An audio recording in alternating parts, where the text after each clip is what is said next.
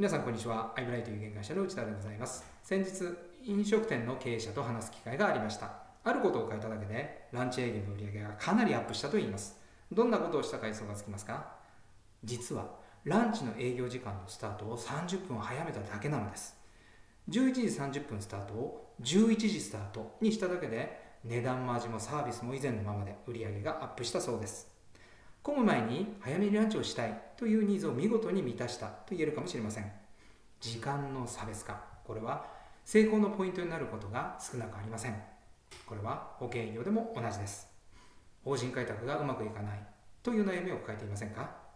苦戦する保険営業パーソンは自分の都合で法人を訪問してしまう傾向が強いと思います。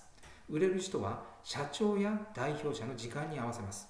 例えば飛び込みでドクターマーケットを開拓するトップセールスがいますが彼は自分の都合のいい時間に病院を絶対訪問しません。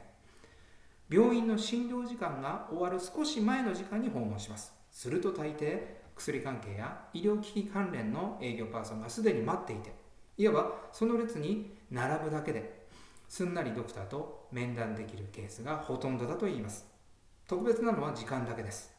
また別の法人開拓のスペシャリストは訪問する法人の業種によって訪問時間を変えます。彼も基本的には飛び込みで法人を開拓するのですが建築業の社長と IT 系の社長では在社時間が異なると言います。大切なことは相手が会える時間に訪問することです。こんなエピソードをそんな方がその方から聞きました。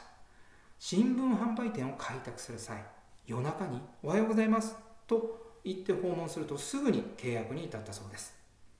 夜中働くことを推奨しているわけではありませんが訪問時間だけで結果が大きく変わることに気づいてほしいのです。時間は差別化の武器になります。